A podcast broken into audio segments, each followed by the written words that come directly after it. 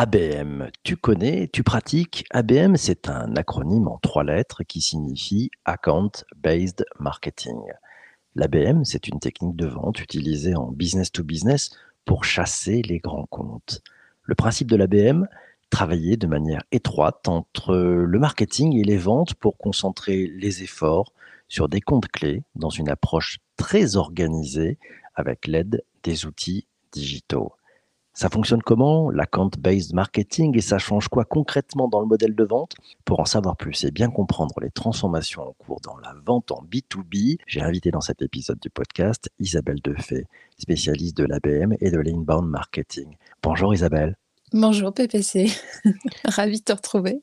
Ça fait plaisir aussi. Isabelle, en fait, l'ABM, ça change quoi? Est-ce que tu peux nous expliquer ça de façon très simple? Bah, Finalement, si on veut être honnête avec soi-même, ça change pas tout à fait quelque chose. C'est-à-dire que ça complète et ça améliore quelque chose, mais ça change pas. Le fait de s'adresser à des comptes stratégiques, le fait de mettre un commercial dédié à un compte clé, c'est des choses qui existaient déjà précédemment. Euh, dans les entreprises, on avait euh, des account managers, c'était pas, c'est pas nouveau. Ce qui a un peu changé aujourd'hui, c'est l'apport du digital en fait. C'est la capacité d'aller recueillir de la donnée, de se nourrir de cette donnée pour prioriser, pour mieux comprendre, pour mieux adresser encore ces comptes clés. La data, la data, toujours la data. Alors, quand on travaille en ABM, justement, j'aimerais qu'on parle un peu de ce sujet de, données. On s'aperçoit en fait en creusant dans ces grands comptes que l'on découvre aussi des jeux de pouvoir, des jeux d'influence, euh, au-delà de l'organigramme classique, peut-être des jeux d'acteurs. On fait quoi de toute cette donnée? Elle va où? On arrive à la stocker ou le RGPD nous en empêche? Je vais poser tout de suite un postulat. L'outil ne viendra qu'après la stratégie. C'est vraiment un point important, c'est-à-dire que la, première question à se poser, c'est d'abord qu'est-ce que je veux faire, comment je veux le faire, avec qui je veux le faire, auprès de qui, de quel compte je veux le faire? Et une fois qu'on a posé tous ces postulats, on va se poser la question de comment et avec quel outil. Euh, et la, notion de data, elle est importante parce qu'effectivement, comme tu l'as très bien expliqué euh, dès le départ, on va mutualiser et, euh, et, concentrer des ressources marketing et commerciales qui, il faut être lucide aussi, parfois ont du mal à travailler ensemble. Donc, il va falloir offrir une, une capacité à centraliser ces informations et à les rendre accessibles à tout le monde.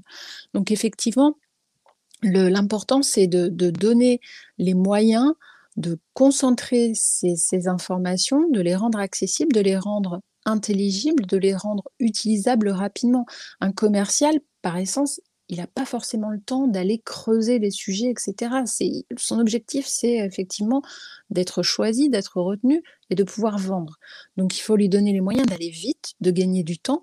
L'ABM, il y a une donnée qui était sortie il n'y a pas très longtemps, c'est 50% de temps gagné pour les équipes commerciales en prospection. C'est pas neutre. En revanche, le rôle et la mission du marketing, c'est aussi de faciliter cette tâche-là en mettant à disposition du contenu, des campagnes séquencées, des informations personnalisées.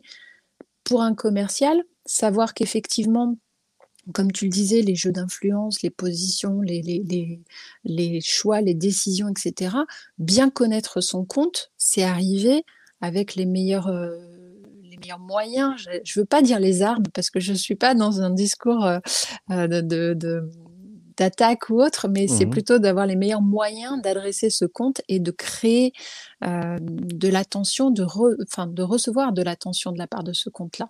Toi qui as un, poste d'observation euh, privilégié, puisque tu, recommandes beaucoup d'entreprises sur l'account-based marketing, qu'est-ce que tu as observé justement de, peut-être de cette nouvelle façon de travailler euh, en binôme entre commercial et marketing? C'était il y a quelques années finalement un petit peu un combat entre ces deux types de directions. Euh, aujourd'hui, ils travaillent main dans la main. ça change quoi en fait? Bah, en fait, je pense que la, situation qu'on connaît depuis 18 mois, presque deux ans, a, aussi rebattu les cartes. C'est-à-dire que il y a une situation qu'ont connu beaucoup d'entreprises, c'est de se retrouver avec des commerciaux de terrain contraints d'être en home office, d'être en confinement, de ne plus avoir leur terrain de jeu, c'est le cas de le dire, et d'être privés de la capacité de rencontrer de visu euh, les personnes euh, qui étaient leurs, interlocuteurs privilégiés et, euh, de se retrouver avec la nécessité d'adresser autrement par notamment le digital, cette population-là.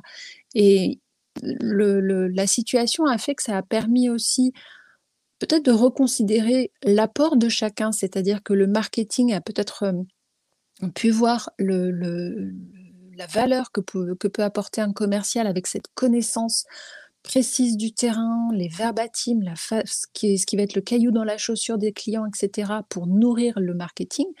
Et à l'inverse, euh, le commercial va pouvoir exprimer ses besoins auprès du marketing pour avoir le meilleur contenu, la meilleure interaction, la meilleure expérience à proposer pour capter l'attention de ces comptes. On va s'adresser à des comptes stratégiques souvent difficiles à atteindre. On a parfois même des coffres forts, on n'arrive pas à rentrer. Et, euh, et pouvoir s'appuyer l'un et l'autre vers cette même euh, ambition, ça, ça a changé. D'autant plus avec la situation qu'on connaît. Donc ça, c'est peut-être une évolution par rapport à, ces derniers mois où effectivement, c'est pas encore gagné. Hein, soyons honnêtes, il y a encore beaucoup de, situations de silos, mais en tout cas, euh, il y a plus d'interaction entre le marketing et le commercial, notamment grâce à cette approche euh, account-based marketing. Allez, on va prendre une première question, c'est celle de Vincent. Euh, tu commences par quoi? Un ensemble euh, avec de la data euh, déjà acquise, alors en nurturing ou un ciblage plus stratégique, et puis tu tentes et évalues le potentiel en temps réel? Tu t'y prends comment quand, pour démarrer? D'abord, on pose la question de quel objectif on se fixe ensemble. Parce que ça, c'est un point, c'est-à-dire qu'on ne se réveille pas un matin quand on est marketeur, dirigeant ou commercial en se disant tiens, et si je faisais de l'ABM Ça marche pas comme ça.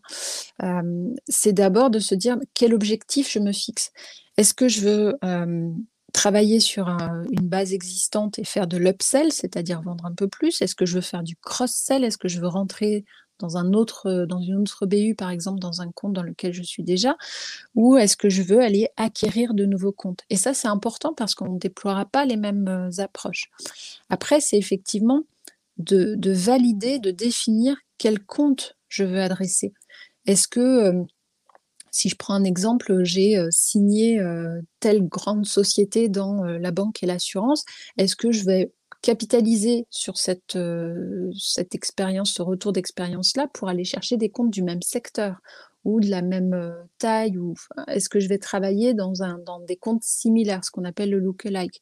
Ou à l'inverse, est-ce que je veux me donner euh, j'ai une amie qui dit qu'on a le luxe euh, d'aller chercher euh, les, comptes qui nous intéressent en ABM. C'est un peu ça. Est-ce que je vais me donner le défi et le challenge d'aller chercher des noms, telle société, telle société, telle société Pas juste pour le défi, mais, mais aussi parce que je suis convaincue que j'ai la bonne solution à leurs problématiques. Et l'important, c'est quand on démarre, d'aller chercher des comptes atteignables aussi. C'est important parce que si je me donne un, Everest devant moi, euh, que je suis en tong, ça va être compliqué. Donc il vaut peut-être mieux euh, faire euh, le, puits de Dôme dans un premier temps, certes en tong, mais de se dire ok j'ai réussi et après je ferai l'Everest. Peut-être pas en tong non plus, mais en tout cas avec les, bons moyens. Donc se, donner aussi une situation de, prouver le, concept de ce que je mets en place, de prouver la campagne, la qualité de ce que je déploie, avant d'aller sur un programme de plus grande envergure. Et justement, les objectifs en fait qu'on se donne, je comprends hein, ton, ton analogie entre le Puy de Dôme et l'Everest. Euh, on, est lundi matin. C'est hein. très parlant. lundi matin, c'est très tôt, tout va bien. Euh, justement, euh, on se donne des petits objectifs quand on veut cibler finalement un grand compte. On ne veut pas tout chambouler tout de suite. On se donne des objectifs atteignables pour dire allez, faisons déjà la, la preuve que ça fonctionne. C'est ça quand on démarche. C'est ça que j'entends? Bah, en, fait, comme on, l'a dit, ça, vient chercher le fait de faire travailler ensemble des, départements qui parfois n'étaient pas dans le même objectif entre le marketing et le commerce, de rassembler, d'aller chercher euh, de, nouvelles euh, informations, de la nouvelle data, de centraliser, donc peut-être de changer d'outil. Donc il y a toute une conduite du changement aussi à accompagner dans cette approche-là. Donc si tu révolutionnes tout de A à Z, tu mets en possible fragilité la réussite de ton projet. Donc il vaut mieux aller step by step et, cocher des cases. Ça c'est bon, ça c'est bon, ça c'est bon, avant de. Complètement euh, révolutionner ta manière de prospecter ou d'acquérir de nouveaux comptes. En revanche, euh, On peut aller sur des, déploiements si tu as une team, une équipe qui est motivée, qui a les moyens, qui a envie d'aller déployer ce type d'approche auprès de certains comptes. Allons-y. Et là, tu peux te donner des objectifs un peu plus ambitieux. En revanche, il faut que ça soit acté, compris, euh, embarqué en interne et que les, équipes commerciales et les équipes marketing se, sentent prêtes à aller euh, vers ce genre d'approche. Mmh. Tu nous parlais tout à l'heure d'une stratégie possible, c'est le lookalike, hein, c'est qu'on a mmh. réussi dans un secteur d'activité, puis on dit tiens, bah, allez, si on continue dans le même secteur sur euh, une autre grande entreprise que l'on veut euh, conquérir, euh, c'est ça qui est gagnant ou au contraire, peut-être c'est pas tellement ça le sujet, tout ce qui fait gagner, c'est finalement la capacité à, travailler totalement synchronisé entre marketing et commercial, d'avoir appris à travailler ensemble et c'est ça qui fait vraiment gagner du temps pour la suite Disons que l'approche sur des comptes similaires, ça, peut permettre de gagner du temps et de s'assurer des éléments de réussite. C'est-à-dire que lorsque tu peux démontrer le retour d'expérience positive d'un client déjà acquis à quelqu'un du même secteur, forcément, il va pouvoir mieux se projeter. Donc, c'est intéressant de pouvoir capitaliser sur, sur cet élément-là pour aller chercher des comptes similaires. Après, c'est aussi, il y a peut-être un point qui, est intéressant à rappeler, c'est que quand tu, tu abordes cette, cette approche d'account-based marketing, généralement, tu vas t'adresser à des comptes, on l'a dit, des comptes clés, mais tu vas être sur des cycles de vente quand même relativement longs. Donc, ça veut dire qu'il faut que tu restes à l'esprit suffisamment longtemps tout au long du cycle de, vente, tu vas avoir beaucoup d'intervenants dans le cercle de décision, c'est-à-dire que tu vas avoir différentes structures, différents départements qui vont pouvoir entrer en, ligne de compte dans la décision finale et tu vas souvent être sur des paniers moyens élevés, voire très élevés. Euh, on a par exemple des, clients qu'on accompagne, on est sur euh, des millions d'euros et on est sur 3-4 ans de cycle de vente c'est immense. Donc ça veut dire qu'il faut déployer des campagnes suffisamment euh, personnalisées, suffisamment séquencées, euh, suffisamment construites pour couvrir ce cycle de, vente très long et euh, rester à l'esprit et offrir surtout une expérience. C'est-à-dire qu'il faut, il faut se démarquer du lot. Il faut offrir quelque chose qui va capter l'attention des interlocuteurs, donc bien les comprendre, bien les connaître, savoir où est-ce qu'ils recherchent une information, savoir qu'est-ce qui, qu'est-ce qui les motive, qu'est-ce qui leur plaît, ou à l'inverse, quelle est leur problématique, quel est le caillou dans la chaussure, et se nourrir de tout ce qu'ils font. Aujourd'hui, en digital, tu peux écouter des podcasts, on est en train de le faire là, d'aller chercher ce que dit une personne, ce qu'elle partage dans une tribune, lire des rapports annuels, etc., pour te nourrir de ce qui se passe dans l'entreprise que tu souhaites adresser. Une chasse sur temps long, alors. Une chasse sur temps long avec euh, beaucoup d'interactions et de relations. Prends la question, tiens, de, Lionel. Euh, il comprend que vous recrutez. Quelles sont les qualités d'un bon chasseur en business to business? J'allais dire l'empathie. Euh, d'autant plus quand on est sur, sur ce type d'approche. En fait, ça, ça, peut paraître un peu bisounours, mais Très sincèrement, on est dans une nouvelle façon d'adresser et de créer de la relation et de l'interaction. On a beau être sur du digital et s'appuyer sur du digital, on est avant tout sur de l'humain à l'humain. C'est-à-dire que euh, on va aller euh, proposer quelque chose qui va capter l'attention. On est, on est tous dans un monde euh, surinformé, on parle d'infobésité, etc l'attention qu'on va recevoir de l'autre va forcément euh, être retenue. C'est-à-dire que si euh, j'envoie un livre dans lequel j'ai mis une annotation, dans lequel j'ai mis euh, des, petits, des petites coches pour dire tiens là, ça peut être intéressant pour vous, etc. ça peut paraître bateau, mais en même temps, j'ai pris le temps. J'ai pris le temps de comprendre ce qui se passait de l'autre côté. J'ai pris le temps de, d'offrir quelque chose que j'ai personnalisé, etc. Donc, c'est, euh, ça participe de ça. Et donc, cette empathie, elle est importante. Et on est plus dans du conseil que de la vente. On va mmh. apporter une réponse à, une problématique. C'est souvent la, la difficulté de, d'arriver à sortir du produit ou du service et de parler de l'autre. Euh, on, a cette technique euh, qui, est, euh, qui, est, proche aussi du rédactionnel, qui est le vous, je, nous. c'est vous, qu'est-ce qui vous arrive à vous? C'est quoi votre problème? Je l'ai compris. Je, c'est qu'est-ce que je peux vous apporter et nous, c'est qu'est-ce qu'on va faire ensemble. Mais on pourrait presque aller dans ce sens-là en ABM. Donc de l'attention, de l'attention, de l'attention, de l'empathie et puis, on garde le contact et puis, j'aime bien le vous, je, nous, c'est à garder. Autre question, tiens, c'est celle de de Vincent. Est-ce que l'ABM a un coût, direct ou indirect, différent de celui d'une organisation classique? Oui, il a un coût différent dans la mesure où on va aller chercher des comptes différents. C'est-à-dire que, hem, j'avais, rédigé, hem, j'avais proposé un article justement sur la complémentarité, heu, et aussi les différences qui existent entre l'inbound marketing et l'ABM. Parce qu'effectivement, lorsque tu vas aller chercher des comptes en ABM, tu es, comme je le disais tout à l'heure, sur des comptes dimensionnés. Si tu, hem, concentres des équipes marketing, des équipes commerciales, que tu déploies des campagnes personnalisées pour aller chercher des petits paniers moyens, ton coût d'acquisition client, il va exploser. Donc ça n'a pas de sens. Il vaut mieux s'orienter dans ce dans cas-là, vers une approche inbound marketing où je mets à disposition un ensemble de contenus parce que je m'adresse à un volume potentiel de clients élevé et là, c'est eux qui vont venir vers moi.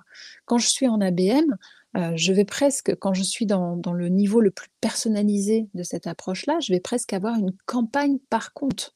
Donc c'est effectivement de l'investissement en termes de ressources humaines, en termes de création de contenu, en termes de temps, en termes d'outils, en termes de budget. Mais parce que je vais chercher des comptes très rémunérateurs en face. Donc le rapport, le retour sur investissement, il est correct, il est équitable. Il est équitable. Un peu de prospective, heu, l'ABM a 3-4-5 ans, tu vois ça comment? Cette, heu, technique, cette nouvelle façon de cha de chasser en business to business? Tu lui prédis quel avenir? Heu, je pense que alors, tu as des les États-Unis et l'Inde notamment sont sont très avancés sur ces approches-là. Certains disent que le le B2B sera de toute façon de l'ABM demain.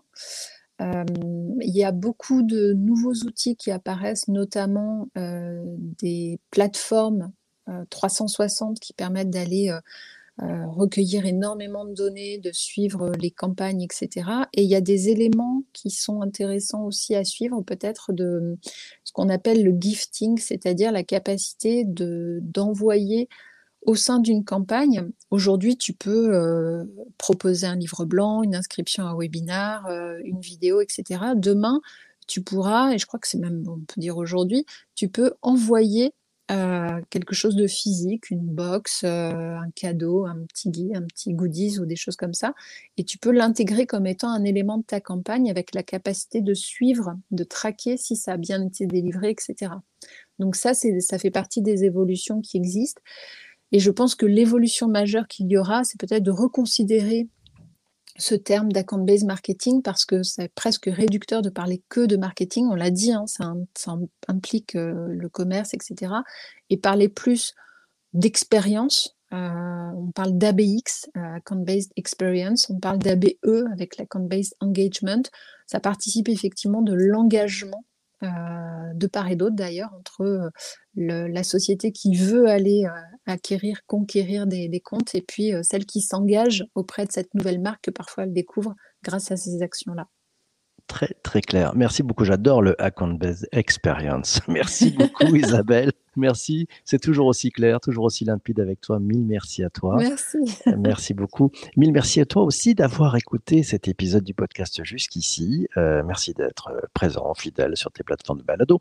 Si tu apprécies ces rencontres, ces épisodes, ces interviews, n'hésite pas à partager ce podcast autour de toi. Euh, voilà, en parler, à dire ouais, c'est vachement bien, vous devriez l'écouter. Abonnez-vous, abonnez-vous. Voilà. Mille merci à toi. On se retrouve demain matin pour un prochain épisode. On parlera d'emploi 4.0 et de toutes les transformations qui changent dans le monde des RH et de l'emploi. Voilà, on se retrouve demain matin. Ciao, ciao. À bientôt. Portez-vous bien. Salut. Et surtout, ne lâchez rien. Ciao, ciao.